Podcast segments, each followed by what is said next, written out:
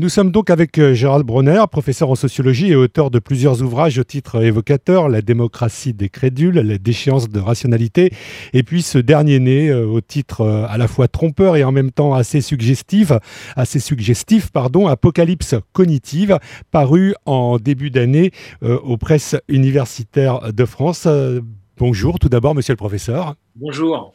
Au moment où a lieu cet entretien, votre livre euh, caracole, en tête des ventes. Est-ce que son écho, d'après vous, peut s'expliquer par euh, l'extrême sensibilité euh, d'une partie de nos concitoyens non négligeable à tout ce qui a trait au complotisme, sachant que cette notion n'est pas étrangère à vos travaux en général et à ce nouveau livre en particulier?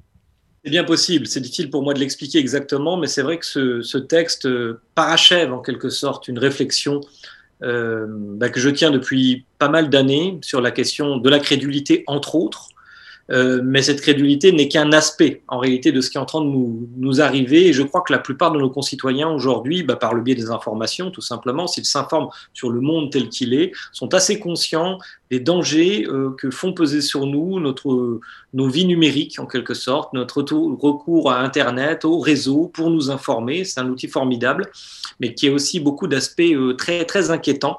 Je pense donc que, que nos concitoyens en sont parfaitement conscients puis il faut ajouter aussi que, euh, en plus de cette conscience, il y a eu un événement majeur qui s'est produit. Et là, c'est un hasard parce que j'avais commencé à écrire mon livre bien avant cet événement. Bah, tout simplement la pandémie mondiale que nous avons, euh, que nous n'avons même pas fini de traverser, à vrai dire, et qui a largement perturbé nos, nos modes de vie mais aussi qui, par, notamment par le truchement euh, des confinements, euh, bah, nous a conduit à consacrer beaucoup plus de notre temps de cerveau disponible au monde numérique, encore plus qu'avant, alors que nous y consacrions déjà beaucoup de temps. Hein, presque 150% d'augmentation, par exemple au mois d'avril dernier, euh, bah, de consultation des réseaux sociaux. Tout cela n'est pas sans impact et je crois que ce que je décrivais dans des livres précédents, bah, c'est encore accéléré dans, notre, dans notre époque contemporaine. Alors justement, ce fameux temps de cerveau euh, disponible. Euh, c'est au cœur de la première partie euh, de, ce livre. Hein. vous montrez à quel point ce, temps est bien plus important aujourd'hui que dans nos vies antérieures. Alors, vous le savez, hein, c'est une notion qui a été un peu dénaturée il y a quelques années, le temps de cerveau disponible par, par un ancien patron de TF1. Et pourtant, et pourtant vous, du moins au départ, au départ, vous en faites, comment dire, une dynamique positive. Oui, d'ailleurs, souvent, je, ne m'intéresse pas beaucoup à l'origine euh, véritablement euh, des termes. S'ils sont relativement puissants et analytiques pour décrire un certain nombre de phénomènes, ils me conviennent.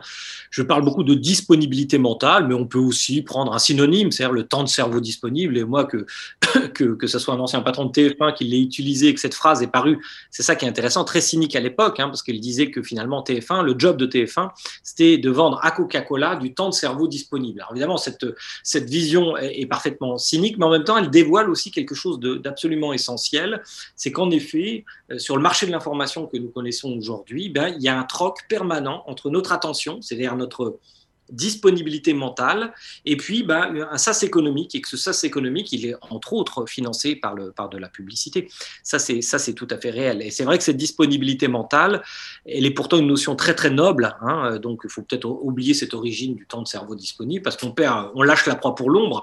C'est une chose absolument noble, c'est même peut-être ce que j'appelle le, le trésor le plus précieux de l'humanité, Hein, puisque cette disponibilité mentale, qu'est-ce que c'est? Ben, C'est tout simplement le temps qui nous reste, une fois qu'on s'est acquitté bah, de, notre temps biologique, le sommeil, la nourriture, etc., le temps domestique, le travail à la maison, puis le travail tout simplement, et que ben, le long processus historique a produit par l'augmentation de la productivité du travail, par le droit du travail, n'est-ce pas, et puis par l'augmentation de l'espérance de vie, ben, tout cela constitue un capital humain qui est cette disponibilité mentale et qui est le trésor le plus précieux de l'humanité. Et à quel moment, du coup, la dynamique positive devient une dynamique négative? Bah, c'est ça, c'est ça, c'est ça qui est inquiétant, puisque ce trésor a été multiplié par 8 depuis le début du 19e siècle, donc ça c'est une très bonne nouvelle. Une autre très bonne nouvelle, euh, le paradoxe c'est que c'est ces deux bonnes nouvelles ensemble qui vont produire une mauvaise. L'autre bonne nouvelle, c'est la disponibilité de l'information, non plus cette fois de notre cerveau, mais l'information c'est évidemment la denrée fondamentale de notre cerveau. Or, nous avons produit euh, dans les dernières années de l'humanité plus d'informations et largement plus que ce que nous avons jamais produit, y compris depuis l'invention de l'imprimerie par Gutenberg. Cette disponibilité à la fois mentale et de l'information, elle provoque un choc terrible en réalité, et que j'appelle l'apocalypse cognitive. Et on va y revenir sans doute, mais c'est que dans cette masse, dans ce brouhaha constant du monde informationnel, et je pense qu'on y est tous sensibles aujourd'hui, j'ai à peine besoin d'expliquer pourquoi, n'est-ce pas? Nous, sommes, nous, nous croulons sous un déluge d'informations, nous ne pouvons pas tout consommer, nous ne pouvons pas traiter toute l'information, et précisément, le cerveau va choisir Hein, il va faire comme ça, il va, il va faire son marché en quelque sorte dans ce, dans ce, sur ce marché de l'information. Mais malheureusement, nous, y compris moi qui vous parle, nous ne choisissons pas toujours en raison, nous choisissons beaucoup en fonction de nos obsessions. Et donc d'une phrase, c'est bien beau d'avoir beaucoup de temps de cerveau disponible, mais la question c'est vraiment pour en faire quoi exactement? C'est-à-dire qu'en fait, c'est pas c'est pas seulement le cerveau qui choisit, c'est à vous entendre et à vous lire, c'est le cerveau qui est cambriolé. Le cerveau est cambriolé, tout, simplement, c'est vrai, parce que euh, nous avons des grandes obsessions. Pour décrire cela, puisque j'ai parlé de cacophonie, j'évoque le terme de cocktail. L'effet cocktail en psychologie, c'est l'effet que vous ressentez lorsque vous êtes dans une soirée et que vous croyez être concentré sur la conversation que vous avez avec la personne qui est en face de vous, mais en réalité, tout le reste serait donc un brouhaha. Mais en fait, votre cerveau processe cette information et euh, certains éléments de ce brouhaha est de nature à attirer votre attention. Par exemple, si votre prénom est prononcé, ce qui prouve que vous avez un goût pour les informations égocentrées. Si le mot sexe est prononcé ou s'il y a un conflit qui éclate, par exemple, dans la soirée, votre attention, en deçà même de votre volonté, va être attirée par cette information. C'est-à-dire que votre cerveau va vous dire, ça vaut le coup de consacrer du temps de disponibilité mentale à cette information. Or, nous vivons dans un, une sorte de cocktail parti mondialisé, pas, avec un brouhaha d'informations et il se trouve que certaines informations vont attirer plus que d'autres notre attention. Et vous savez, sur le marché de l'information, lorsqu'il était régulé, euh, c'est-à-dire lorsque, par exemple, seules euh, certaines personnes étaient habilitées à diffuser une information, des journalistes comme vous ou euh, des universitaires comme moi, ce qu'on appelait les gatekeepers du marché de l'information, eh bien, ces individus, généralement, délivraient des informations dans l'espace public avec l'idée de diffuser des choses argumentées, vraies. Or, ce qui préside aujourd'hui à la logique du marché de l'information, ce n'est pas tant cette considération pour le bien commun, pour l'intérêt général, que euh, cette nécessité d'attirer l'attention pour survivre. Aujourd'hui, un média, professionnel ou non, qui n'est pas capable d'attirer l'attention de nos concitoyens ne peut pas survivre économiquement ou symboliquement. Et comme nous sommes tous des opérateurs sur le marché de l'information, parce que maintenant on a un compte Facebook, on donne son point de vue, on peut contredire, je ne sais pas moi, un grand scientifique sur telle question, un grand médecin sur la question de la vaccination, si je suis anti-vaccin, etc. Et bien évidemment, nous ne sommes pas euh, financés économiquement, mais nous le sommes symboliquement. Dans ce processus, les écrans qui se multiplient, partout. Euh, ce qui est, surprenant, c'est que vous n'en faites pas le, phénomène euh, qui expliquerait tout, mais plutôt une sorte de, symptôme, euh, l'arme du crime, hein, c'est ce que vous dites. S'il y a cambriolage, il y a une arme du crime, et l'arme du crime idéale, c'est les écrans, mais les écrans ne sont que des outils d'intermédiation entre notre cerveau et ce qui se passe sur le marché de l'information, c'est-à-dire cette massive dérégulation qui donne l'avantage aux produits qui vont dans le sens de nos attentes intuitives et de nos obsessions. Les écrans ne servent que d'intermédiaire. On pourrait en faire un bien meilleur usage. J'espère d'ailleurs que l'avenir nous permettra d'en faire un bien meilleur usage. Donc il n'y a pas, dans l'histoire que je raconte, il n'y a pas de grands méchants. Nous avons tous notre part de responsabilité. Certains acteurs sont plus responsables que d'autres, bien sûr, parce qu'ils ont plus de puissance d'émission d'information, mais nous sommes tous un peu co-responsables de la situation qui nous arrive. Et vous expliquez finalement la, cause fondamentale aussi de, ce qui est en jeu, c'est ce que vous appelez les invariants de notre cerveau. C'est-à-dire qu'en gros, euh, on n'a pas, pas changé depuis l'homme préhistorique? Ben non, l'humanité n'a évidemment pas changé en nature, hein, ne serait-ce que biologiquement ou très peu, puisque nous ne sommes plus sélectionnés comme on peut, on peut l'être ailleurs dans le monde de la nature.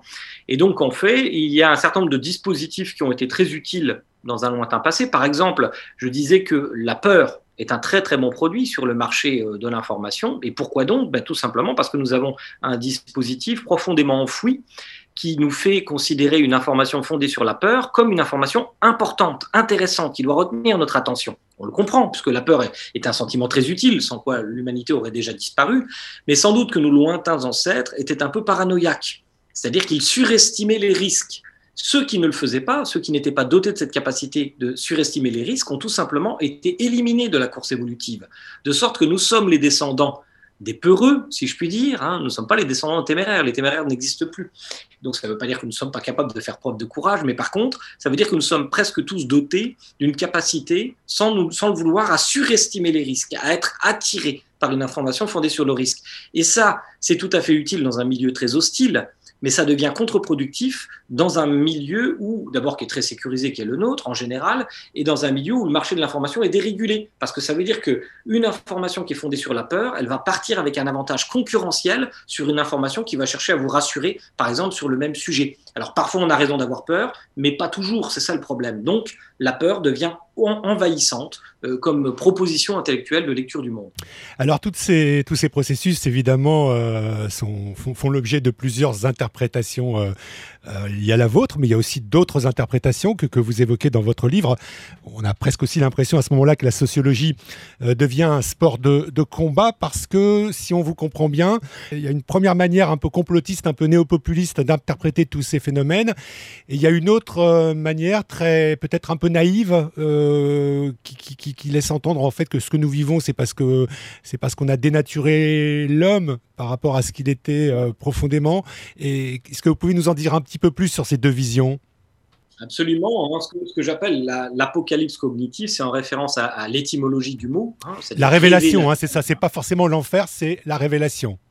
Tout à fait. C'est pas, j'annonce pas la fin des temps, mais cette révélation, bah c'est quoi C'est le, portrait de l'humanité qui, qui, émerge des traces numériques que nous laissons. Voilà. Et c'est une révélation qui fait pas forcément plaisir. Et face à ce type de, de, de faits euh, d'anthropologie que j'appelle réaliste, mais en effet, on a deux matrices idéologiques qui disent, euh, disons, des choses très différentes. La première, celle, que, celle que, qui cherche à nier l'existence de, cette humanité, qui dit en fait grosso modo, ben non, c'est pas vrai, l'homme n'est pas comme cela.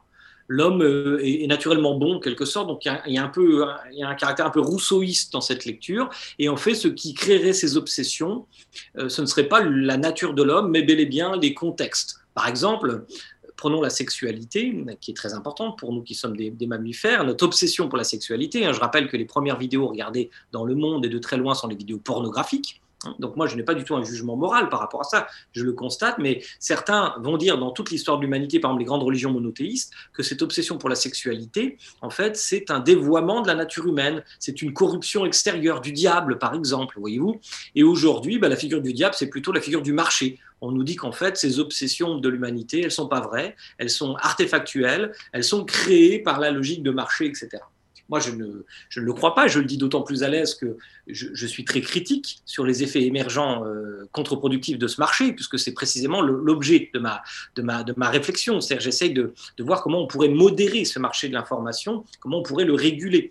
Donc, je ne suis pas un, adorateur du marché, la question n'est pas là. Mais je crois très naïve de, très naïf de croire que euh, l'offre, par exemple, créerait entièrement la demande. Ce n'est pas du tout ce qui se produit. Toutes les données, à mon avis, montrent l'inverse. Puis l'autre versant, c'est celui du néopopulisme, en effet. Alors ça, c'est un autre bord, une autre matrice interprétative. On la trouve aussi bien à l'extrême droite qu'à l'extrême gauche, entre parenthèses, qui dit que, eh bien, euh, il y a une trahison du peuple par les élites. C'est ça le populisme. Hein, c'est le, le, thème de base du populisme, et que dans le fond, les traces que nous laissons dans le monde numérique, c'est vraiment l'expression du peuple avec euh, entre guillemets, et donc il faudrait respecter cette expression, il faudrait même légitimer ces traces que nous laissons d'un point de vue politique, et on a quelques grandes figures comme Donald Trump par exemple, qui incitaient euh, la politique américaine à suivre ses propres intuitions.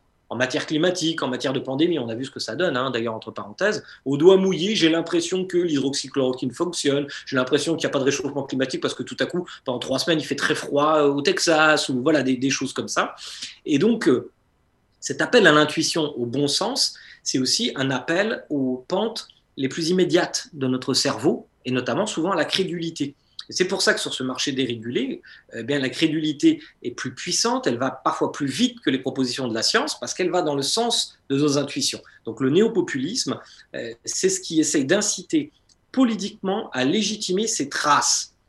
Et moi, entre ces deux récits, euh, vous, l'avez compris, j'essaye, c'est pas facile parce qu'on est pris entre le marteau et l'enclume, de dégager un petit espace intellectuel pour dire non. D'une part, ces traces sont pas artificielles, nous ne sommes bien comme cela. Mais non, nous ne sommes pas que cela, comme disent le néopopulisme. Nous sommes cela, mais pas que cela.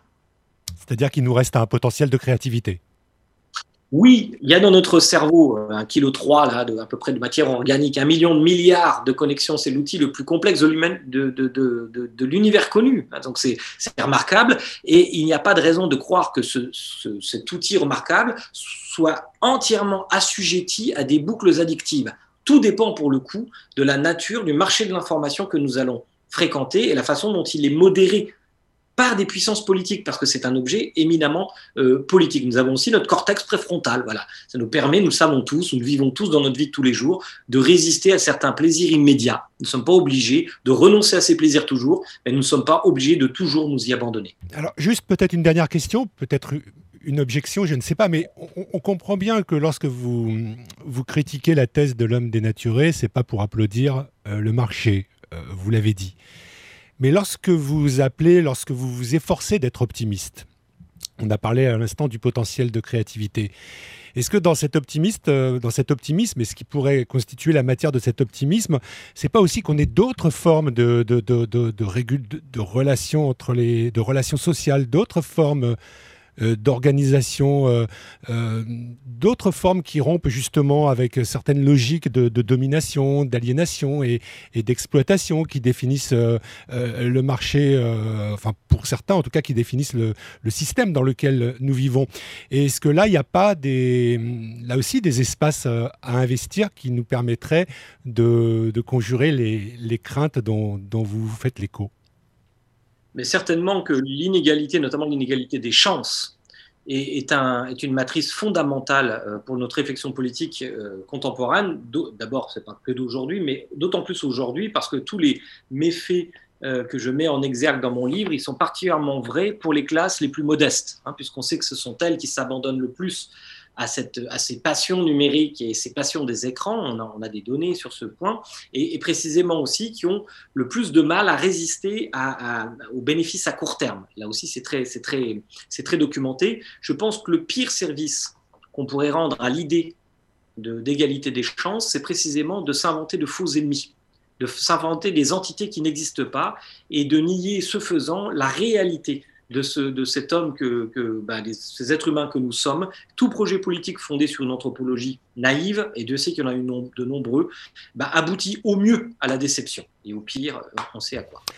Une toute dernière question en forme de pirouette. Le robot qui vient d'atterrir sur Mars la semaine dernière, vous avez peut-être entendu parler de son nom, il porte le nom de Persévérance.